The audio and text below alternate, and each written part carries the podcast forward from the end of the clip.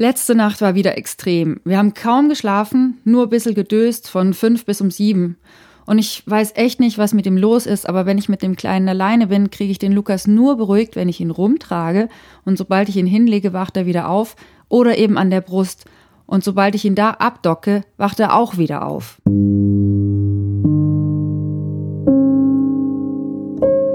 Aus dem Hier und Jetzt von Laura Freisberg. Sie ist eine derzeitig extrem müde Frau, Mutter, Journalistin, Aktivistin und Host dieses Podcasts.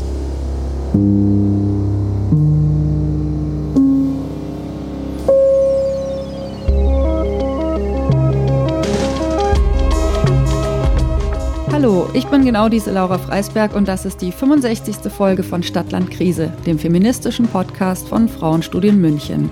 Und diese Folge hätte es eigentlich fast nicht gegeben, weil du bist mhm. nämlich in den letzten Wochen dann doch so unglaublich müde, dass du eigentlich fast zu müde bist, um deinem feministischen Aktivismus nachzukommen.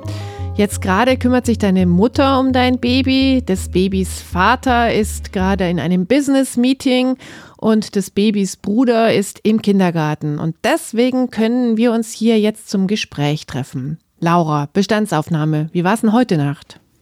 Heute Nacht war eine Premiere, weil ich aus dem Schlafzimmer ausgezogen bin und äh, im Kinderzimmer bei meinem großen Sohn übernachtet habe. Das ist quasi jetzt die Notlösung gewesen, um überhaupt mal zum Schlaf zu kommen. Und ähm, für mich hat es gut geklappt.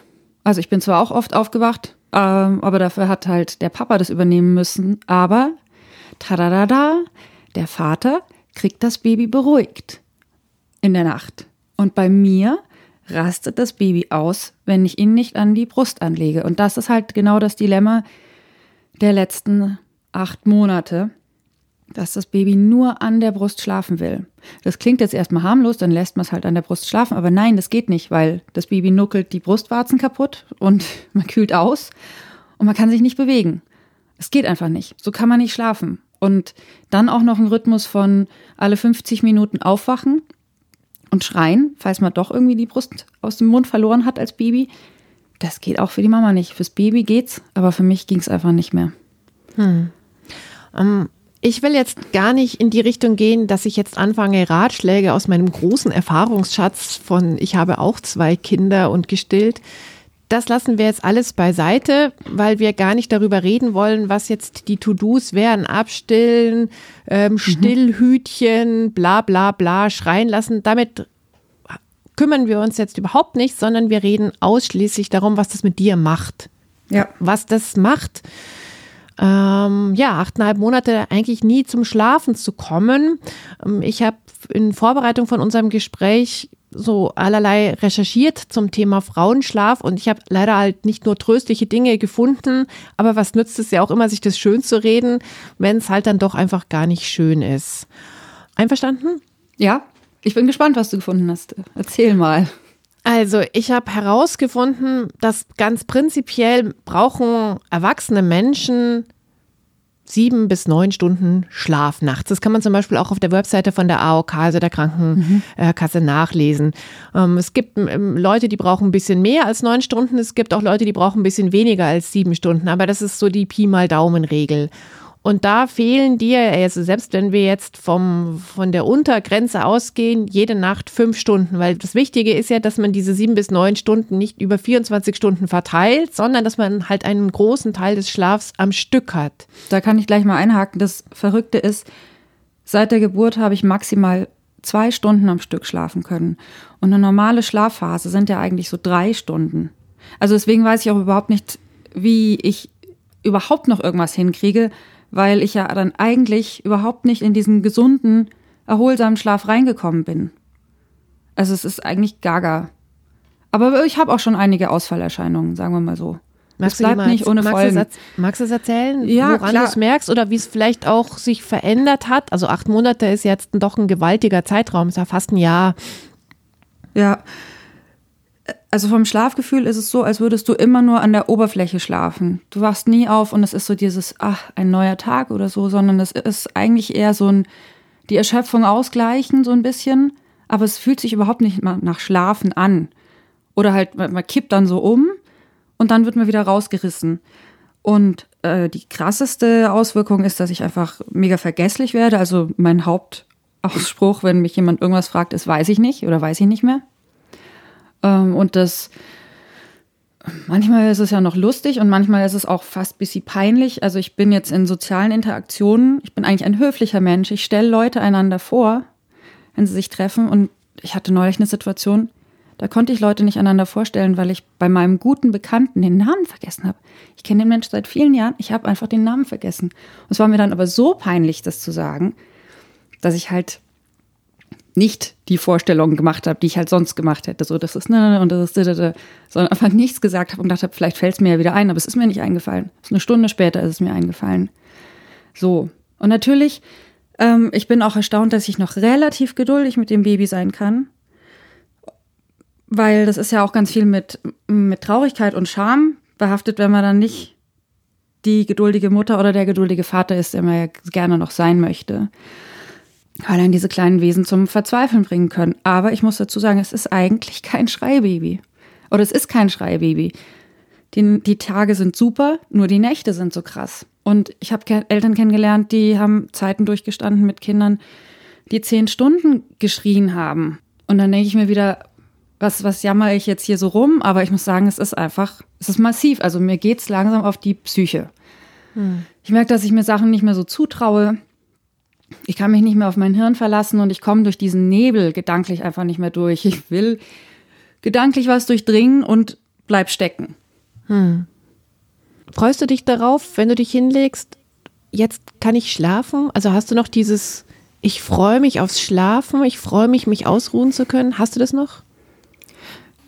Ich habe mich gestern Abend total gefreut, weil ich wusste, ich kann jetzt mal ähm, eine Nacht ohne das Baby verbringen. Ich habe mich sehr gefreut eigentlich trinke ich keine Kuhmilch mehr, aber ich habe mir eine warme Milch gemacht, ne?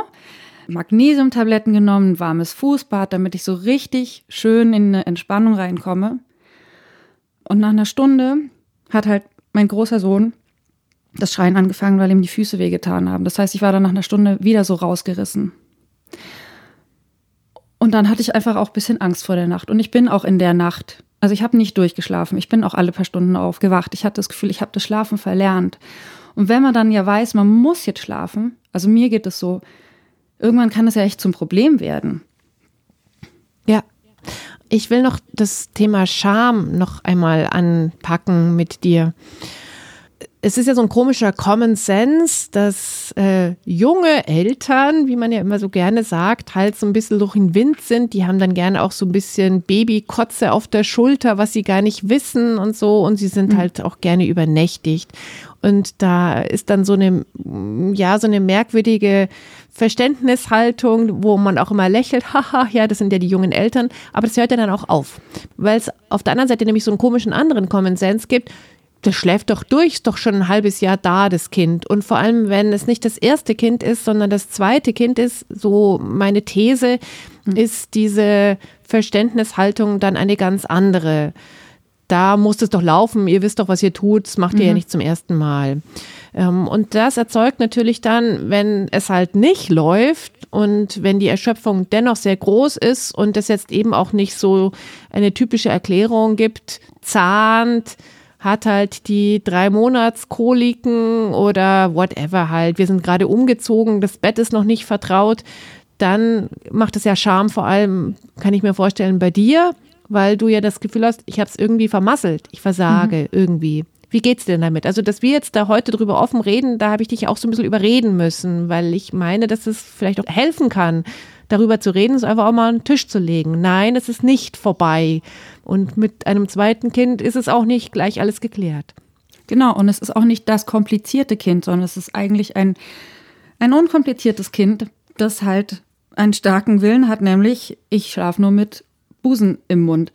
Klar, genau, also Scham kommt aus dem Gefühl heraus, haben wir uns jetzt irgendwie zu blöd angestellt, war ich zu nachgiebig. Das ist ja auch, das ist auch was, worüber ich mich echt ärgere, weil das ich finde, da muss man so aufpassen, gerade in Deutschland, wo jetzt ja unsere Großelterngeneration echt teilweise noch mit so Nazi-Erziehungsmethoden aufgewachsen ist. So Härte gegen das Kind und sich bloß nicht von dem Kind tyrannisieren lassen.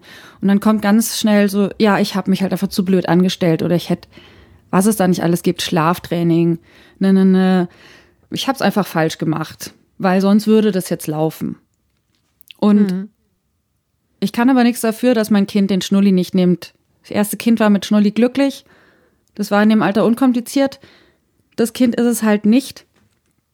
Und manche Dinge hat man halt auch nicht in der Macht. Also manche, manche Dinge oder unsere, die Macht ist dann halt auch begrenzt. Wenn die Kinder irgendwie andere Bedürfnisse haben oder eben, ja, wir jetzt das so ganz umstellen müssen. Also vielleicht klappt es ja jetzt, wenn der Papa das übernimmt und ich in einem anderen Zimmer schlafe. Dafür muss der Vater halt auch da sein. Wenn der irgendwie beruflich unterwegs ist, dann bin ich halt wieder mit dem Kind alleine. Und dann geht der Kampf wieder los. Und da fühle ich mich dann auch einfach so hilflos und denke mir so, hm. Ich liebe doch mein Kind, ich will doch alles richtig machen, aber ich will auch schlafen. Oder ich muss auch schlafen. Ich muss auch schlafen, sonst werde ich echt krank. Hm. Und man kann, ist auch eine unschöne Seite, aber das habe ich auch festgestellt, man kann Schlafentzug durch vermehrtes Essen ausgleichen. Weil, ne, dann haust du dir halt die Kohlenhydrate rein und den Kaffee. Ich, ich sitze hier mit einer großen Tasse Kaffee. Mm. Man kann das ausgleichen. Und falls jetzt irgendjemand denkt, ja, dumme Nuss, wenn du stillst, dann trink halt keinen Kaffee. Nein, ich still tagsüber nicht mehr. Bis ich wieder stille, vielleicht chill ich auch gar nicht mehr, ist der Kaffee abgebaut. Aber das sind so die Sachen, man muss sich dann immer irgendwie rechtfertigen dafür, mm. was man macht und wie man es macht. Genau, also ich gleiche meinen Schlafmangel durch Essen aus, was mich natürlich auch nicht so happy macht, weil ich will irgendwann wieder in meine Hosen passen. Also es ist so, ja, man kann ja sagen, Hauptsache gesund, das Kind. Deswegen ist es jetzt Jammern auf na, hohem Niveau, na, na, aber Laura, irgendwie stopp, auch stopp, nicht. Stopp, stopp, Wir wollen das gar nicht so machen. Hm. Dieses Jammern auf hohem Niveau, es ist, äh, es ist ein Unglück in deinem Leben jetzt gerade. Und die ganzen Vergleiche und die ganzen Tipps und haha, probier doch ähm, diesen Kaffee und sowas, die nützen dir doch jetzt auch alle gar nichts. Du bist die Spezialistin für dein Kind und alle anderen ähm, sind äh, Spezialistinnen für ihre Kinder.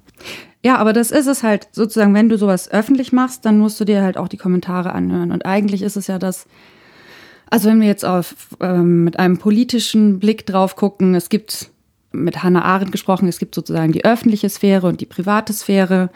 Und äh, die private Sphäre, wenn man die in die Öffentlichkeit zieht, dann kriegt man halt die Kommentare dazu. Ich weiß es schon, ich weiß es schon, aber ich will dich tatsächlich vor diesen Kommentaren beschützen, weil jetzt geht es nicht darum, was du vielleicht falsch gemacht hast, sondern es geht darum, deswegen habe ich dich auch nach der Scham gefragt, was das mit dir macht, dass du nämlich denkst, und das hat mit der öffentlichen Sphäre zu tun, ich habe etwas falsch gemacht oder du erwartest regelrecht, dass der Shitstorm mit den Ratschlägen und den Kommentaren auf dich niederprasselt, weil das mhm. natürlich auch etwas macht. Du kannst ja nicht einfach dann probiere ich halt das, dann probiere ich halt das, sondern in deinem Kopf läuft ja der ewige Loop ab.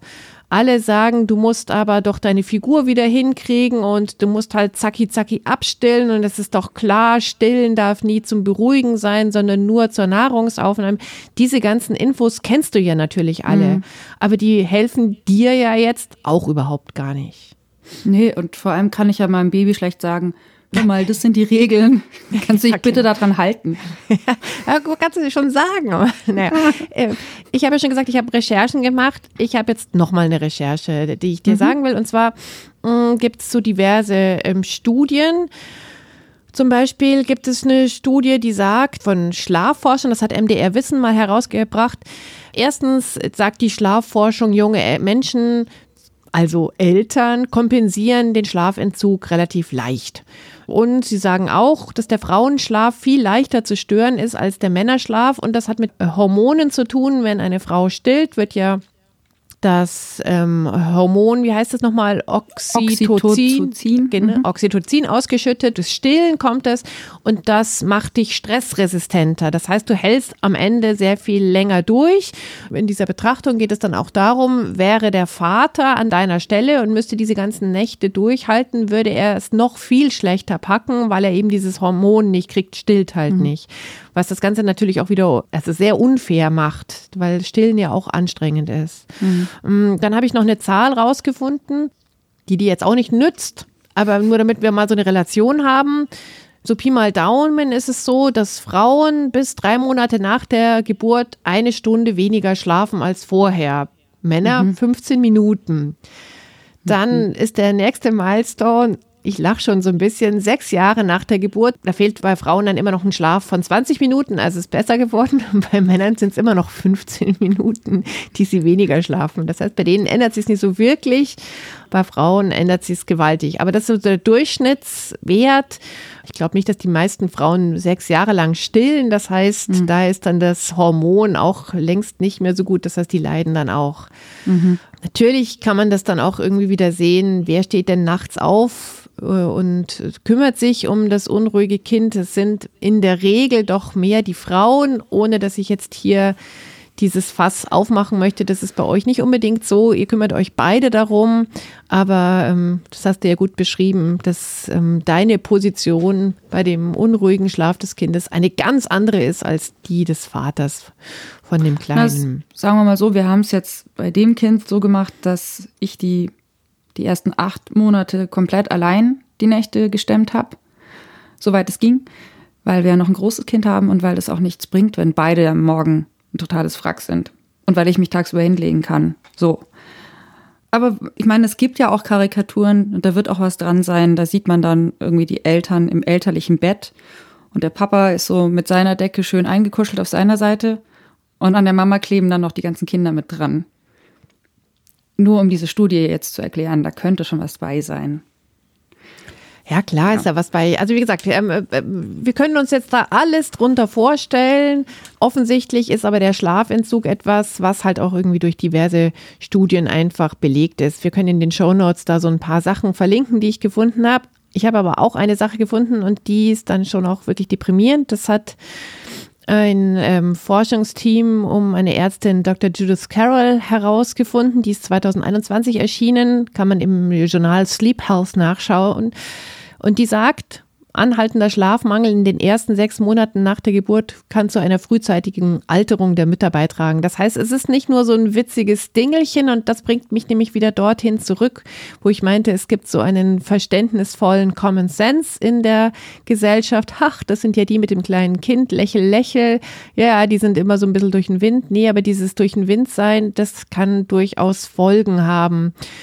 Und das kann, also das ist wissenschaftlich belegt, eben zu einer früheren Alterung ähm, führen. Und diese frühere Alterung kann halt dann zum Beispiel zu, weiß ich nicht, Herzschwierigkeiten, Schlaganfall, Häufigkeit. Das sind ja leider dann so die Sachen, die auf der anderen Seite warten. Mhm. Und du hast es vorhin beschrieben, du bist so in einem Nebel gefangen, gell? Mhm. So ist das Gefühl. Das ist ein einziger Vergleich, das ist das Gefühl, was ich auch hatte mit meinen zwei Kindern. Ich habe auch viele, viele, viele, viele Stunden Schlaf verloren und hatte auch, also Monate, Jahre lang das Gefühl, ich stehe in einem Nebel. Ich weiß gar nicht, wie es ist, wirklich wach zu sein. Mhm. Wie kommunizierst denn du das? Mit wem? Hm, äh, wer auch immer dir einfällt. Also mir hast du es jetzt erzählt. Wie kannst du es denn zum Beispiel kommunizieren? Irgendwann endet ja deine Elternzeit, wenn es darum geht, ich möchte wieder in meine Erwerbszeit zurückkehren. Demnächst, in diesem Jahr 2023. Ich weiß es nicht. Im Moment habe ich die Hoffnung, dass ich bis dahin wieder funktioniere, weil ich mir, ich will mir das gar nicht ausmalen, wie das Arbeitsgefühl dann ist. Also vom momentanen Stand. Mhm. Ähm, ich weiß, dass so ein Acht-Stunden-Tag, wo ich halt an Texten arbeite und ich werde mit den Jahren immer ähm, sortierter, professioneller. Ich habe meine genauen To-Do-Listen für manche Jobs, die ich mache, wo ich genau weiß, wann ich was abarbeite und das hilft mir dann bei sowas. Das würde vielleicht gehen, aber ich stelle es mir im Moment extrem beschwerlich vor. Ich weiß es nicht. Und ich kann es mit einer Sache vergleichen. Ähm, ich hatte noch bevor, es, bevor ich eine Impfung bekommen konnte, hatte ich Corona. Und da hatte ich auch fast zwei Monate lang so einen Nebel im Kopf. Was mir damals extrem auf die Stimmung geschlagen ist, weil ich ja nicht wusste, ob das weggeht. Jetzt denke ich mir, ich werde irgendwann wieder schlafen können. Das wird weggehen. Aber ich musste halt auch jetzt im Vorfeld von unserem Gespräch darüber nachdenken, wie geht es den Menschen mit chronischen Krankheiten? Die sind ja vielleicht trotzdem ähm, tolle Lehrerinnen, äh, Erzieherinnen oder auch einfach, ja, also Menschen, die halt quasi mit dem Kopf arbeiten und oder machen eine wichtige soziale Arbeit. wie sollen wir denn da gesellschaftlich mit umgehen? Bei mir wird es hoffentlich irgendwann vorbeigehen, aber wie ist es denn bei Leuten, die das, die das dauerhaft haben? Ist es für, ist es überhaupt vorgesehen, dass jemand zwar wertvolle Arbeit macht, aber vielleicht weniger oder vielleicht keine acht Stunden Tage durchhält oder so? Total gute Frage. Ich habe da keine Antwort drauf, weil ich immer noch der Meinung bin, das Wohlwollen in unserer Gesellschaft zu chronischen Kranken ist ein sehr schlechtes. Mhm. Also zu chronischen Erkrankungen wie jetzt ähm, Schlaflosigkeit, das ist eine fiese Krankheit und zu vielen anderen Sachen. Wir sind da nicht gut mit. Und das äh, ist auch, dass wir nicht wirklich viel darüber reden, sondern wir reden immer in den Nischen. So, jetzt reden wir mal über die chronischen Erkrankungen, keine Ahnung, Asthma oder was es halt auch so gibt. Ja. Vielleicht wird sich da jetzt auch was ändern mit so vielen Menschen, die ähm, an Long-Covid leiden. Vielleicht muss sich da was ändern. Ich weiß nicht, ich habe auch oft den Eindruck, die werden so ein bisschen vergessen. Also es gibt manche Stimmen, die halt vielleicht prominent sind und immer wieder darauf hinweisen. Aber ansonsten ist es relativ in Vergessenheit geraten. Also es ist jetzt nicht so, wir müssen als Gesellschaft unseren Umgang mit chronisch kranken Menschen überdenken, weil jetzt ist durch Corona sind jetzt noch mal mehr dazugekommen und irgendwie geht es ja nicht an, dass diese Leute so hinten runterfallen. Aber hast du das Gefühl, dass wir da ein Umdenken haben? Nee. Das ist ja schon sehr suggestiv, wie ich da frage. Ich habe nicht das Gefühl. Ich habe das Gefühl, wir müssen jetzt eigentlich alle, aber Leute, jetzt müssen wir echt mal wieder funktionieren. Und es ist ja auch alles so viel teurer geworden. Inflation hier und hm. pipapo da. Wir können uns das ja alles gar nicht mehr leisten. Und so jetzt macht man, dann friert ihr nämlich auch nicht, weil die Heizung können wir ja auch nicht mehr leisten anzuschalten. So kommt es mir ja eigentlich eher vor. Dass dieses Aufeinander schauen und aufeinander achten, dass das ja ein sehr ähm, rares Gut geworden ist. Ja. Ich will noch eine Frage stellen zu dem Nebel. Mhm. Wie gehst du denn mit deinem, ähm, also mit dem großen Bruder vom Baby um, der ja natürlich merkt, dass die Nebelproblematik bei seinen Eltern da ist oder vor allem bei dir? Mhm. Also sagst also du dem, du, ich bin so müde, weil ich habe so wenig geschlafen? Ist das so ein Satz, den er kennt? Ja, das weiß er. Also fürs Spielen reicht's noch aber halt nicht fürs ausdauernde Spielen, sagen wir mal so. Um mich auf, auf ihn einzustellen, das funktioniert noch. Ja. Zum Glück musst du aber, keine Lateinvokabeln abfragen. genau. Zum Glück ist er noch so klein und zum Glück muss ich auch nicht so riesig schwierige Sachen mit ihm besprechen. Aber gestern habe ich ihm, habe ich zum Beispiel versucht, ihm zu erklären, dass es manchmal Erwachsene gibt, die sich auch Kindern gegenüber nicht wohlwollend verhalten oder nicht korrekt verhalten. Und dass es ja auch manchmal sogar jemand aus dem Bekanntenkreis sein kann, der blöde Sachen sagt. Und da habe ich ganz schön, das ist vielleicht generell schwierig, aber da habe ich ganz schön nach Worten ringen müssen. Also da habe ich auch gemerkt, da stecke ich wieder im Nebel fest, wie ich das jetzt meinem Kind kindgerecht erkläre. Ist vielleicht aber auch schwierig. Ja, klar, aber wenn man ja. halt ähm, müde ist, ist alles schwierig. Dann ist es dann ja. noch mal mehr schwierig. Hm. Ja. Genau, falls jemand zuhört und äh, eine gute Idee hat, wie man mit Kindern über ja, manipulative oder, oder negative Erwachsene spricht oder dumme Glaubenssätze, die von Erwachsenen an Kinder weitergegeben werden, wie sie sich dagegen wappnen können. Ich freue mich über Tipps. Gut, hervorragend. Ja, ähm, ich habe jetzt auch nicht in meinen Recherchen ein, ein Happy End vorbereitet. Ähm, das Einzige, was ich mir noch gedacht habe, ist, du bist nicht die Einzige, der es so geht. Zum Beispiel mhm. gibt es ja ähm, Mutter-Kind-Kuren oder eigentlich Elternteil-Kind-Kuren vom zum Beispiel Müttergenesungswerk und die haben schon sehr viel auch mit Schlaf zu tun. Ohne dass ich dir jetzt sage, mach das doch. Ich wollte es einfach nur mal sagen, es gibt durchaus ein öffentliches Bewusstsein dafür. Wir haben in der letzten Episode ja mit Christina Weber darüber geredet, Kinder sind nicht nur ein Privatvergnügen und die Menschen, die sich um die Kinder kümmern, die haben schon echt auch einiges auf ihrer Liste. Zum Beispiel, mhm. sie nehmen eine große Zeit in Kauf, in der sie ganz schlecht oder wenig schlafen. Und es ist spannend, weil in der Theorie würde ich sagen, ja, Mutter-Kind- oder Eltern-Kind-Kuren, super, soll doch jeder machen. Aber ich für mich denke immer noch, nee, ich muss es doch auch so hinkriegen. Also es würde mich Überwindung kosten, das zu beantragen, weil ich frage nicht so gern um Hilfe. Ich, ich würde es einfach gerne richtig machen und dann läuft's und dann funktionieren wir alle wieder. So, das ist meine Vorstellung. Ich habe noch einen Hinweis auf eine Frauenstudienveranstaltung und zwar am 4. März von 12 bis 14 Uhr in München in der Buchhandlung Literatur Moz. Da hat unsere Mitfrau, die Nina Behrendonk, in ihren Büchersalon die Autorin Annalisa Dieter eingeladen. Und es geht diesmal um Susan Sontag und den Glamour des Denkens. Ich habe Nina gefragt, was können wir denn von Susan Sontag, die hätte im Januar ihren 90. Geburtstag gefeiert, was können wir denn von ihr bis heute lernen oder mitnehmen? Ich würde diese Frage gerne mit einem Zitat beantworten, was die Annalisa Dieter in ihrem wirklich sehr klugen und dabei auch sehr kurzweiligen Buch erwähnt. Und dieses Zitat stammt von der Autorin Mitu Sanyal und geht so, Susan Sonntag hat Intelligenz sexy gemacht. Sie hatte die nahezu unheimliche Fähigkeit, das Lebensgefühl ihrer Zeit zu treffen. Sie machte deutlich, wie Bilder uns manipulieren, wie Worte uns manipulieren. Dennoch war jeder Text, den sie schrieb, eine erotische Liebeserklärung an dieselben.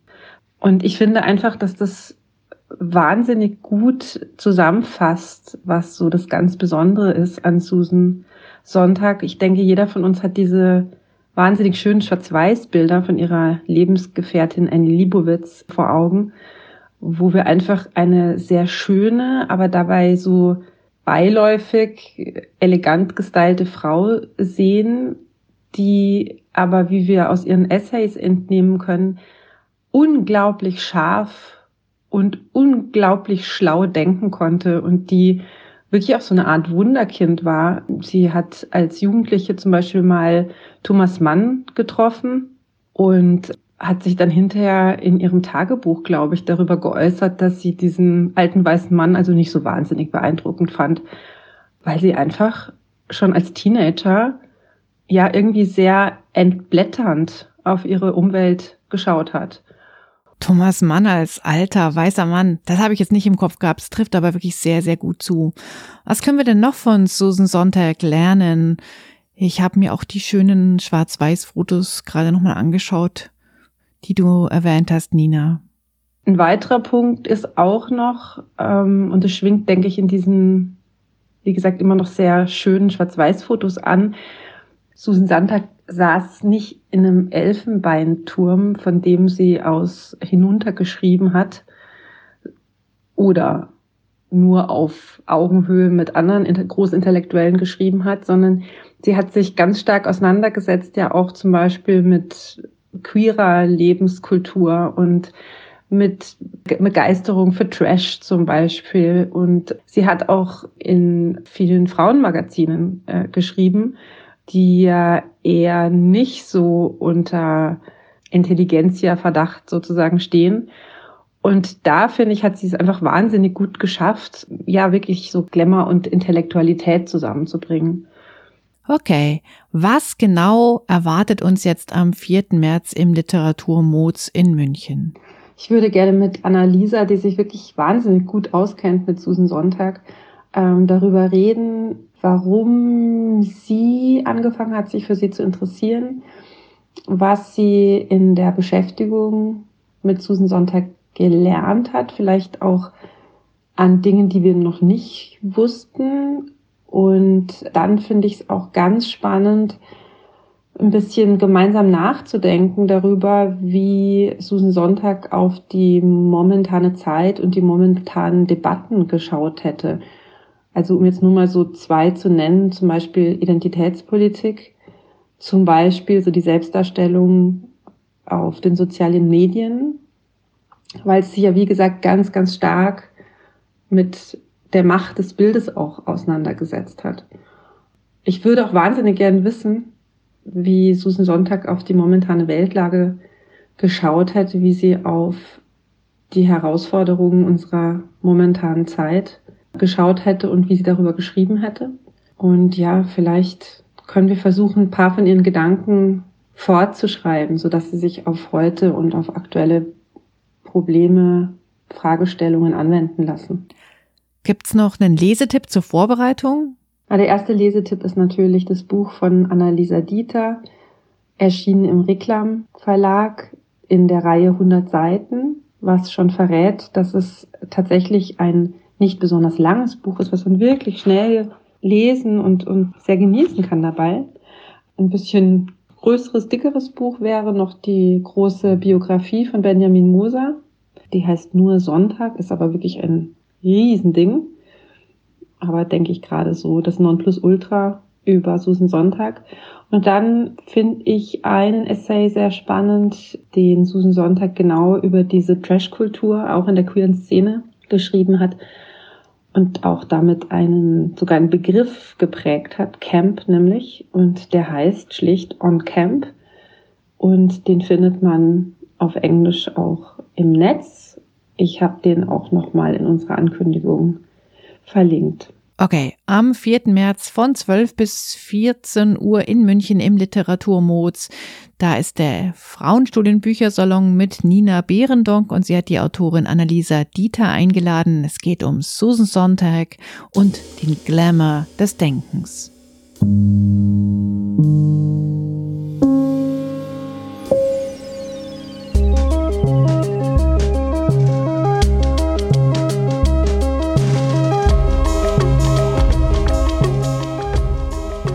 Unterstützung des Vereins Frauenstudien München können wir sehr gut gebrauchen. Wir Frauenstudien Frauen, gebt uns euer Geld. Unsere Möglichkeiten findet ihr alle auf der Website unter dem Stichwort Spenden bei frauenstudien-muenchen.de. Wir freuen uns auch immer über Post von euch, gerne per Mail an podcast.frauenstudien-münchen.de mit Themenvorschlägen, Ideen nehmen wir immer gerne, egal ob mit Bezug auf Familie oder ein ganz anderes Thema. Wir freuen uns. Das war's für dieses Mal. Macht's es gut. Tschüss. Und gute Nacht.